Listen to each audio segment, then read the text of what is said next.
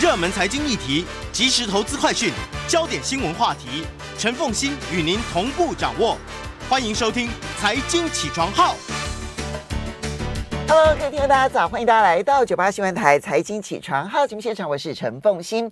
好，回到今天的一周国际焦点，在我们现场的是淡江大学国际事务与战略研究所副教授李大宗李副教授，也非常欢迎 YouTube 的朋友们一起来收看直播。我们先来看啊，就是在过去这两天，四月一号、四月二号，日本的外务省大臣哈，就是外相、外交等于外交部长哈林芳正访问中国大陆，因为这个是。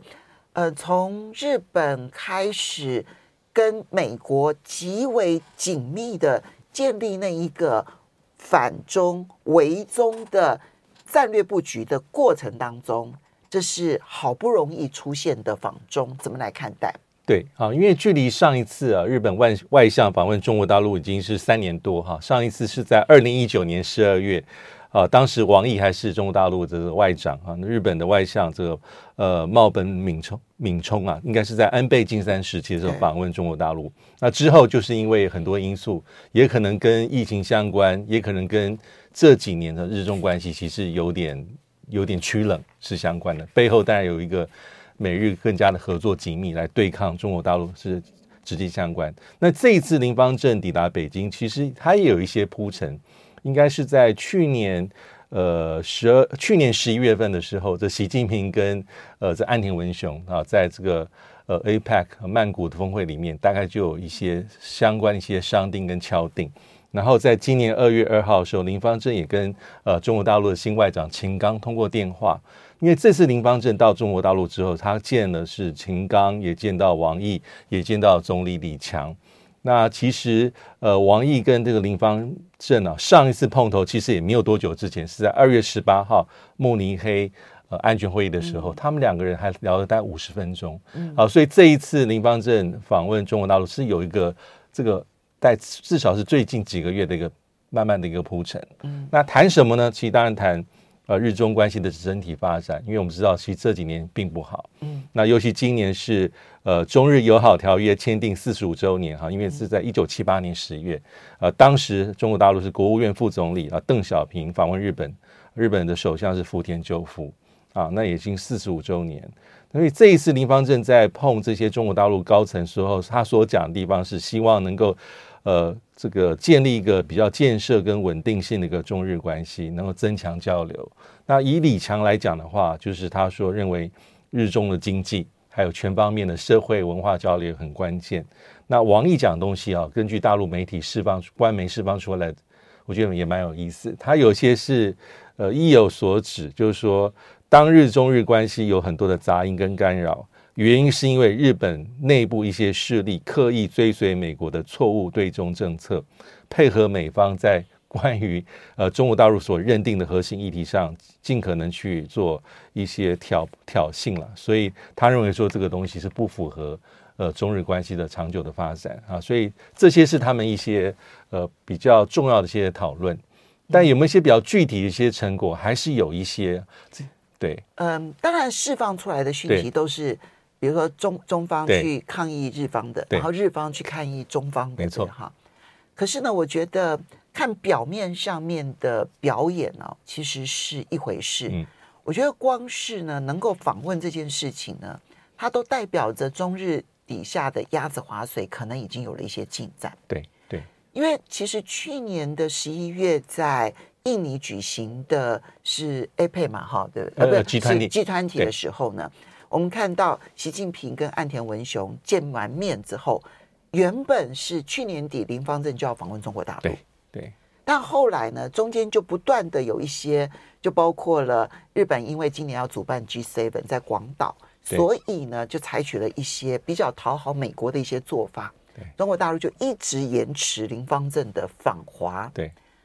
一直延迟到现在，我相信他们鸭子划水谈了相当多的事情，因为不要忘了，王毅其实是日本通，对，王毅日本通，王毅曾经驻日相当长的一段时间，而且跟日本的政界关系都是非常非常良好的，对，所以能够访问本身就有他自己的意义，所以表面上有很多的冲突，可是也完成了一些事情。对，完全是，而且王毅是日本通，缉林方正也是日本政坛里面的之中派。对对，对，因为他也担任过这个日中友好议员联盟会长的这个职务，所以他对中国大陆基本上是比较理解。那他当然在政治上也属于岸田，岸田的这个呃红池会，也属于安田的人马。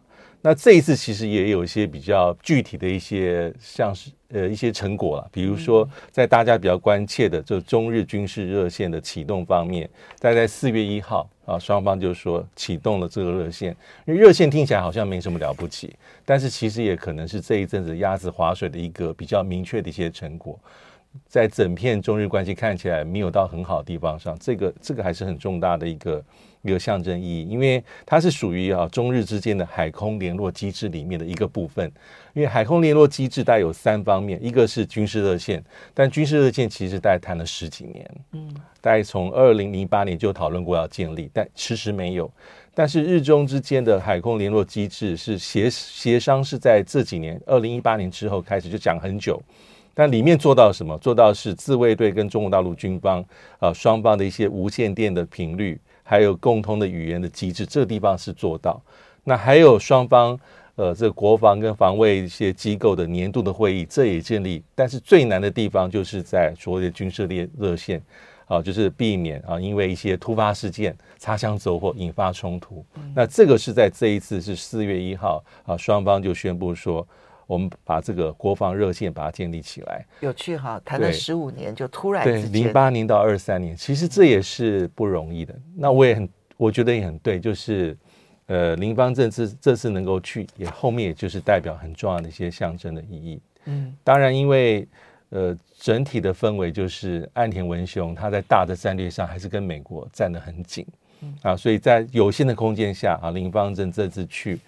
我觉得还是有一些他他稍稍的一些突破啊，因为呃，刚讲林方正的这个背景还蛮特别，因为他做过文部大臣、防卫大臣、农林水产大臣，那现在是日本的这个外务大臣，所以在对中日关系的一些想办法在里面取得一些空间上，应该也扮演一定的程度的角色。今天我看到一个最新的新闻是日本共同社的报道，中日韩。的外交部长会议回违了三年多的时间，从二零一九年底一直到现在。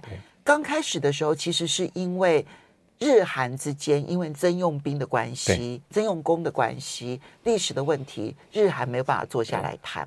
但后来就因为中日之间的关系无法突破，而日本共同社呢，他很乐观的认为，这个月或下个月，中日韩的外交部长会议会重新启动，所以。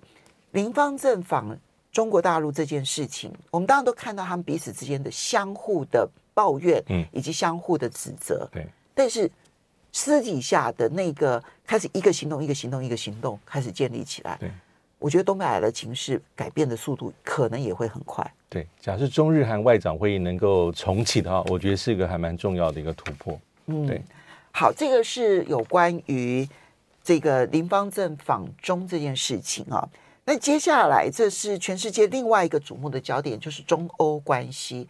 马克宏跟冯德莱恩联袂的一起到中国大陆，他的时间点应该是四月五号，就是明天嘛，明天抵达北京。北京，呃，因为冯德莱恩的行程是上礼拜大家才确定说加进去，而且他是呃先到巴黎跟马克宏会碰头了，就是。先谈了一下之后，两个再一起出发到中国大陆。马克宏公开说是我邀请他，对，对我邀请他，然后也马克宏故意讲说是彰显说欧洲的这个声音跟立场跟行动是一致的。对，然后去北京跟广州，那当然会会晤习近平跟李强。那重点是，其实马克宏这一次的访问团，他也有很多的一些法国商业界的一些重要人士啊，包括空巴。还有这个阿尔斯通的代表，那还有一些是比较属于民间艺术类的这些人士，还有文化界人士，所以他也是个浩浩荡荡的访问团。我们稍微休息一下，马上回来节目现场。欢迎大家回到九八新闻台财经起床号节目现场，我是陈凤欣。在我们现场的是淡江大学国际事务与战略研究所副教授李大中李副教授，也非常欢迎 YouTube 的朋友们一起来收看直播。好，我们就来看马克宏跟冯德莱恩这一行，因为在这之前呢是 Sanchez。对，他已经到了北京了，然后跟习近平也都见过面了。Sanchez 呢，也不能小看他，因为西班牙总理即将要在今年下半年接欧盟会欧盟的轮值主席。对，所以呢，从不管是西班牙或者是马克宏，现在可能是实质的欧盟的主要领导人，然后再加上冯德莱恩，其实代表性意义还是蛮大的。对，我觉得当然，呃，马克龙这一次还是很关键，因为他毕竟是欧盟主要国家领袖，但他当然不是第一位。呃，在这个疫情结束之后访中，因为这个已经被呃肖兹在去年十一月呃那个旋风式的访问这个中国大陆行程给给给取得了个先机，但是这一次还是很关键啊，因为他带的是冯德莱恩。那讨论议题其实呃大概在出发之前，大家都已经有大家有透露说啊，包括整体的欧洲对中国大陆关系，还有。这个中法关系，当然也跑不了的，就是俄乌战争的一些相关的议题。那呃，在这一次里面，当然中国大陆领导者也借由这次跟马克龙会晤机会，也传达一些讯息。我觉得主要就是一个，根据目前所得到资讯，看起来就是北京会特别强调说欧洲的战略自主。这中国大陆讲了很多次，还有强调说哈。欧洲战略自主的意思是说啊，你们在发展对美国的关系，或者美国在发展对欧关系的时候，不能够以损害中欧关系为代价。这个就是说，不是二选一，也不是零和，那很关键。而且，而且，呃，这个中国大陆讲法是说，呃，中欧关系是非常多面向的啊，不能够仅从乌克兰的议题、乌克兰危机的这个角度来看中欧关系，或是把两者捆绑。它其实暗指的还是美国的一个立场，跟美国这这一阵子以来对这个整体欧洲的一个争一个施压。那冯德莱恩这次去也，也我觉得也蛮关键，因为我们都知道冯德莱恩的一个背景，他其实非常特别，他的从政之路其实跟梅克尔是脱不了关系。对，他其实真的是梅克尔大力提拔，而且。呃，完全信任，完全信任，大力提拔，而且是非常的、非常的紧密亲密。因为冯德莱恩他是成长于一个外交官的家庭，他从小生长在布鲁塞尔，父亲也曾经做过欧盟执委会的主席，哦、也是基民党的大佬，嗯、曾任这个夏克森邦的一个重要的一些职务，还有夏克森邦的基民联盟主席。所以他从小耳濡目染，他有这样的一个外交国际关系的背景。那他真正在政坛上崭露头角，因为冯德莱恩是。呃，早期是在夏克森邦当过社会妇女家庭事务部的部长，但他进入联邦政府担任联邦政府的部长，其实是梅克尔执政时期。哦，我们看他当过家庭事务部青年部长、劳工社会部部长，最让人家印象深刻的是他在梅克尔政府时期长达将近六年多的国防部长。嗯，从二零一三对到二零一九，也是德国首位女性国防部长。那最后在二零一九年七月啊，被任为欧盟执委会的主席。其实那也是梅克尔的推荐。对，梅克尔推荐。但是最后梅克尔有因为内部议题的投票，那德国内政他没有投他，但他整个的提名是梅克尔。嗯，那他也是欧盟执委会的第一位主席，也是欧盟执委会啊，自从霍尔斯坦啊，当时还是欧洲经济共同体时期之后，第二位德国人担任这位主席的职务。嗯、但是呃。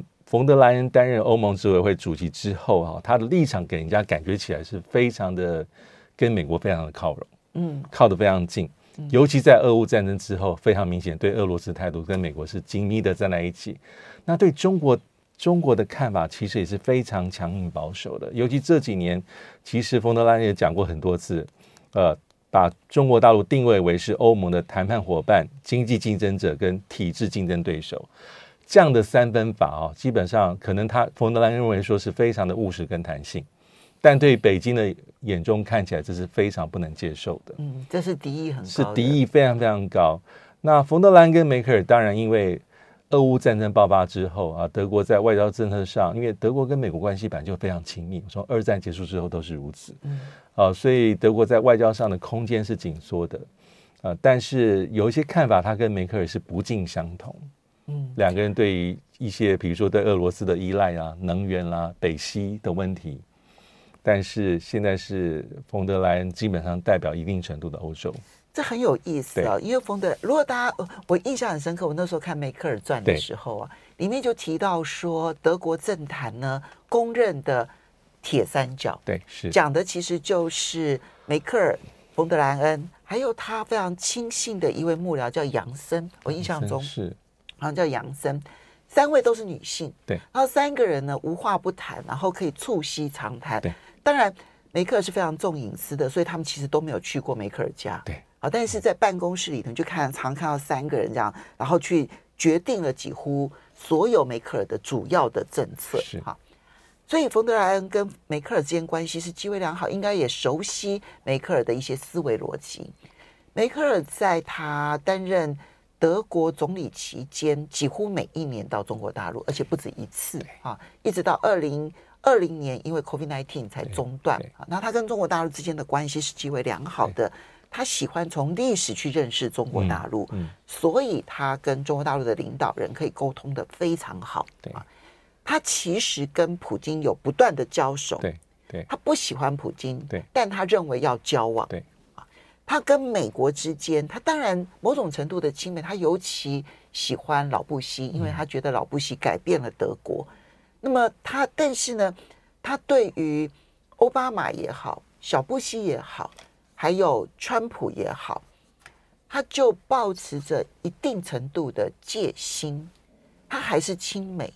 但是有戒心，他认为德国必须亲美，但他认为德国的呃，就美国的总统有的时候太过，嗯、呃，我我这样形容词不是他的形容词啊，但是听起来就像是有点天真，嗯，嗯，所以他认为处事上面他需要做一些改变啊，去影响他，常希望能够借由他自己的力量去影响美国总统。他影响最大的就是奥巴马，因为奥巴马真的很很崇拜这个梅克尔。可是冯德莱恩，你就看出来他的态度跟梅克几乎是完全不同的。嗯，嗯啊，在对中国大陆的立场，对，对美国的立场，还有对俄罗斯的立场，我觉得一方面跟他曾经担任过德国的国防部长有关。嗯、德国的国防部长一定要亲美。嗯，啊，那我觉得还有另外一个。原因啊，因为任何的国际组织，如果你要去担任这个国际组织的领导人，都需要美国的支持。嗯，那冯德莱恩的下一步，如果是下一个国际组织的领导人的话，那他非常需要美国支持。嗯，有可能就是 北约。北约的秘书长，我我看到了一个、嗯、一则新闻，讲说现在北约的秘书长下一任内定是冯德莱恩。是是，如果是如此的话，那冯德莱恩的亲美就更加能够也也非常合理的。对，接着是托滕伯格，嗯，但斯托滕伯格也非常的跟美国，因为北约毕竟就是一个美国主导性非常强的角色啊，也是一个大西洋联盟的这个重要的一个桥梁，所以这是也非常非常的合理。嗯，那冯德莱恩在这一次，其实他在三月三十号。呃，出发前有个重要演讲，其实有再一次把他的态度跟想法讲得很清楚。那么也蛮有意思，就是说他反对脱钩，欧盟跟中国大陆，嗯、他说不符合欧洲利益。其实这点我觉得就还蛮实话，就欧洲跟中国大陆关系不是非黑即白，其实本来就是应该如此。嗯，所以我们要去他说我们要做的是去去除风险，而不是跟中国大陆做脱钩，因为脱钩对我们不利。那他接下来讲话就讲到一些很多，就是我们也。很像拜登政府表面上所讲的对美国对中政策，就是说，呃，很多地方我们要防范，要小心，要建立什么竞争公平性的竞争体系，要小心中国大陆用这些我们对它的高度依赖，然后反过头来影响到我们政治等等等等，这就是冯德莱恩对整体中欧关系一个基本主张跟看法。嗯，可能有些地方跟法国不尽完全相同。那这样子的话，法国硬是要拉着冯德莱恩，嗯，一起去中国大陆访问，你觉得目的是什么？这因为这个动作很有趣，很有趣。因为马克宏邀请冯德莱恩的时候，还特别讲说，我们要彰显欧洲是一致的立场，对，一致的立场。那言下之意是，如果只有他单独访问的话，可能欧洲不见得有一致立场。嗯。对，这是马克宏心里面的一个想法跟主张，就把冯德莱恩拖在旁边一起去。嗯，因为至少在法呃俄乌战争里面，我觉得法国角度跟整体的欧盟或是冯德莱恩还是有些稍微的差距。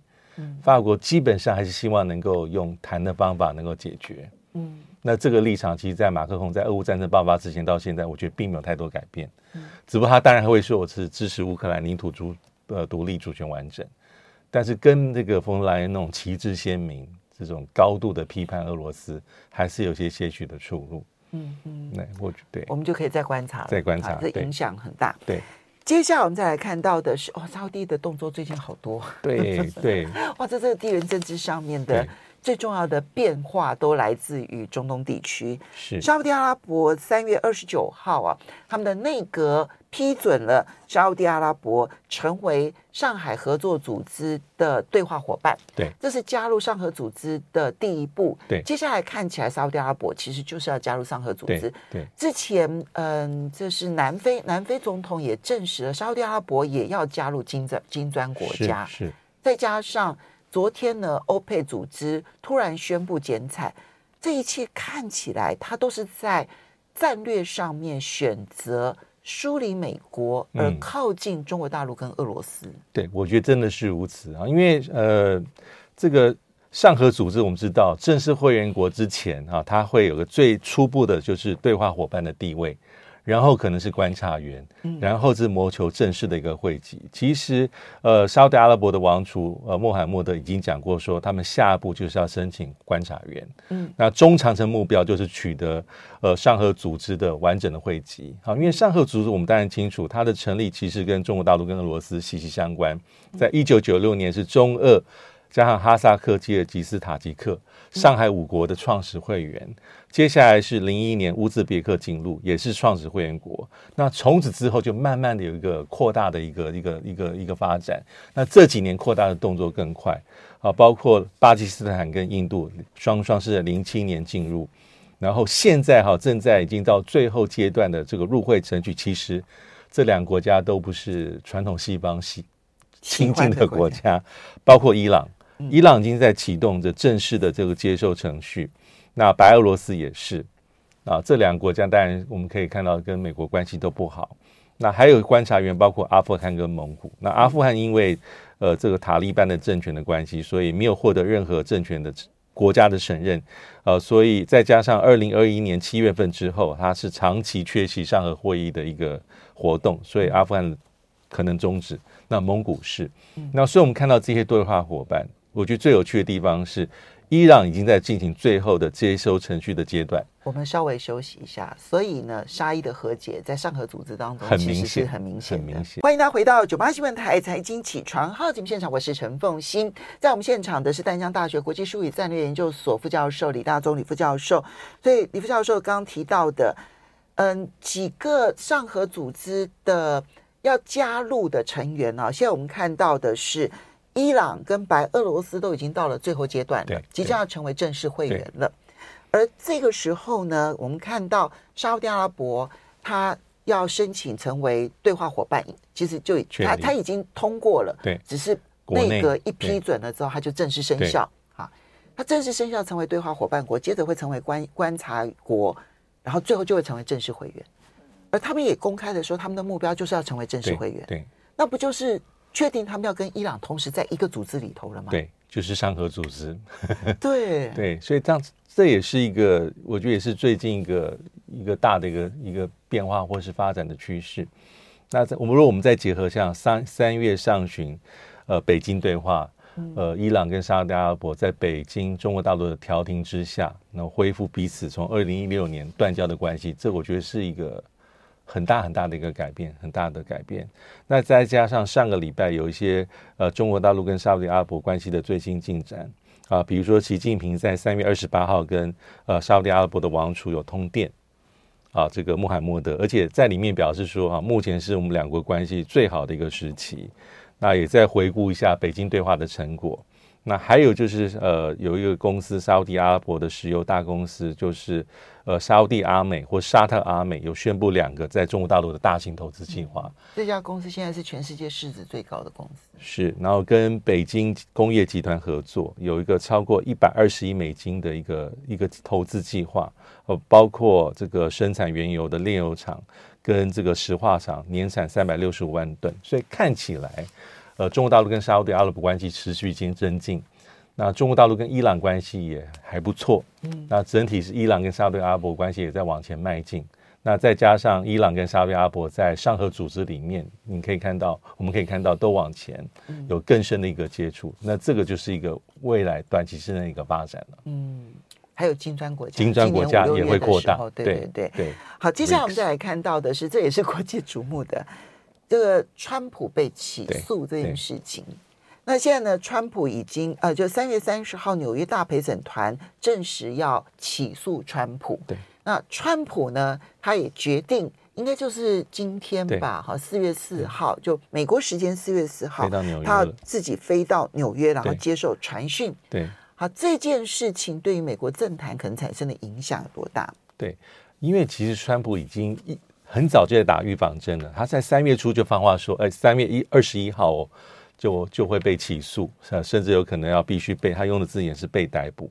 那最后是在三月三十号，果然没错，呃，纽约大陪审团证实啊要起诉他，但起诉原因我们都知道，是因为牵涉到二零一六年美国总统大选期间，川普的团队涉嫌向一位呃成人女性啊丹尼尔斯，呃支付他十三万美金的封口费。他的那个绰号叫 Stormy Daniels，所以大家就叫他风暴女郎。风暴女郎，而且其实，在二零一八年一月份的时候，其实。呃，《华尔街日报》日报就把这个整个事情披露，而且川普的律师在二零一八年八月份就为了这个案是认罪的，嗯，啊，就认罪，因为这可能牵涉到说你你的这个呃竞选的一些费用的这种使用了啊，可能违反选举的财务法跟伪造商业的记录，但是哈。从二零一八年到现在，川普是完全不认，他是全盘否认。第一个是没有封口费，第二他根本没有跟所谓的这位女星啊丹尼尔斯有任何一步进一步的发展，他是完全是否认的。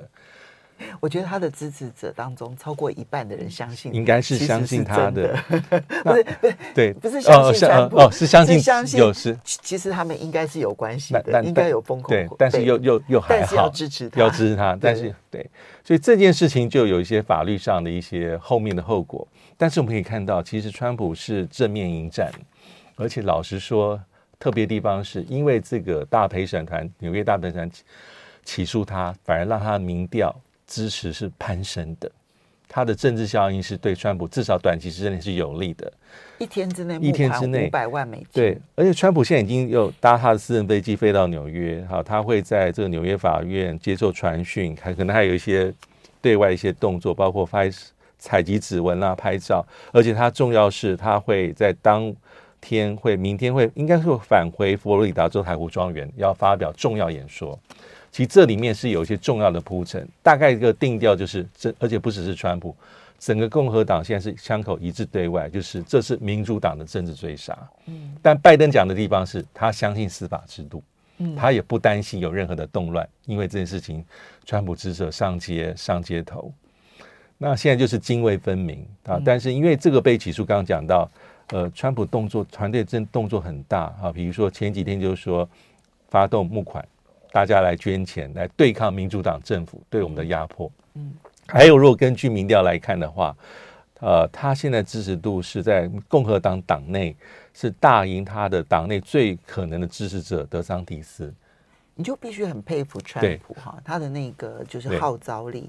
大概在两个月前呢，德桑蒂斯的民调还高于川普。对，但是其实上个月开始呢，德桑蒂斯的民调已经落后于川普了。对。对那当时川普呢，他打的其实就是一个只要我当选，立刻结束俄乌战争。嗯，就他的民调就高于德桑蒂斯，所以后来德桑蒂斯就跟进，就对于俄乌战争开始采取一个比较强烈的不再军援啦，然后要结束啦这样子的一个诉求。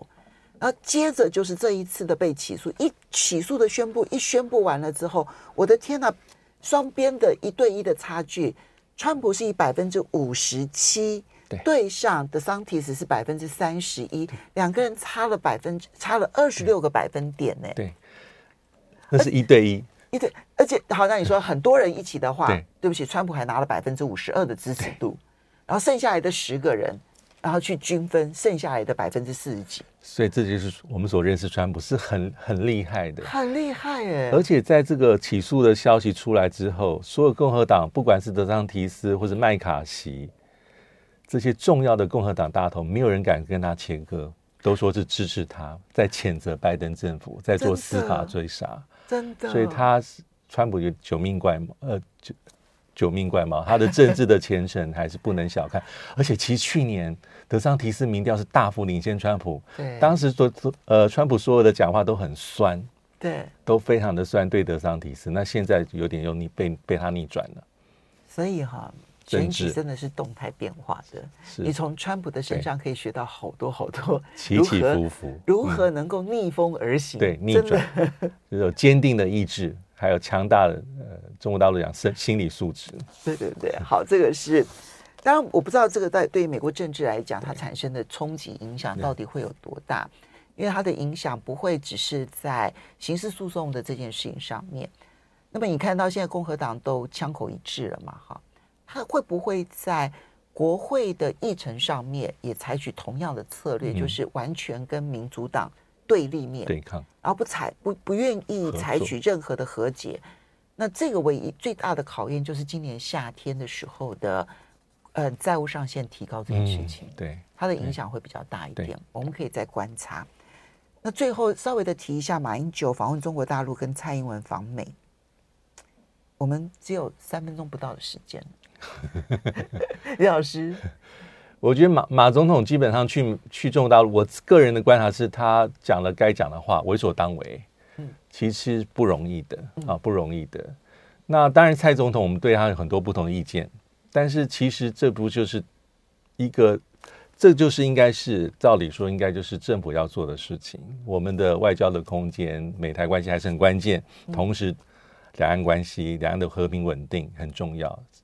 哪个时候说只能二择一？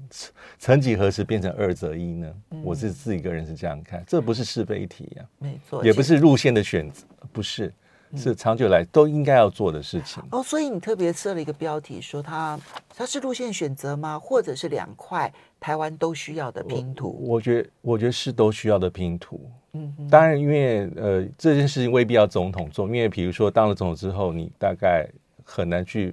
真正访问美国只用过境嘛？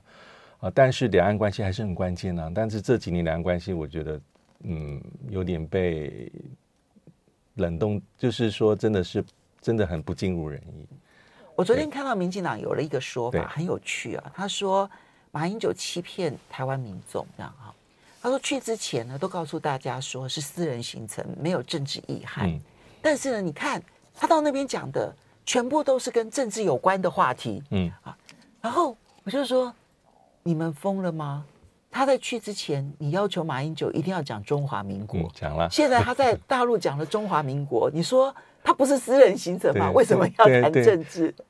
我就觉得很好玩。对，而且讲的把中当我把中华民国宪法都抬出来的时候，我觉得大概很难有人会做得到这个地步了吧？没错，对。那蔡英文的部分，当然，其实我觉得这是台湾的一个很、很，我觉得相对悲凉的一个地方，就是我们我们跟美国之间的关系，永远取决于中美关系处于什么样的阶段。嗯，当中美关系极好的时候，台湾就会被压抑。嗯嗯，当美国要跟中国大陆对抗的时候，台湾地位会突然升高。对。可是，当美国如果需要跟中国大陆之间有所合作的时候，他又会转头的立刻的压抑你，那个速度之快，常常是我们还来不及，还来不及改变，然后呢，美国就已经变脸了。我觉得蔡英文这一趟行程凸显出了这样的一个情境。那当然，很多的，今天这这段期间，其实大家讨论度已经非常非常的高了。好，我觉得大家可以去从这里面获得很多的。这一些资讯，我们要非常谢谢李大中李副教授带来的一周国际焦点，谢谢大家，谢谢。拜拜拜拜。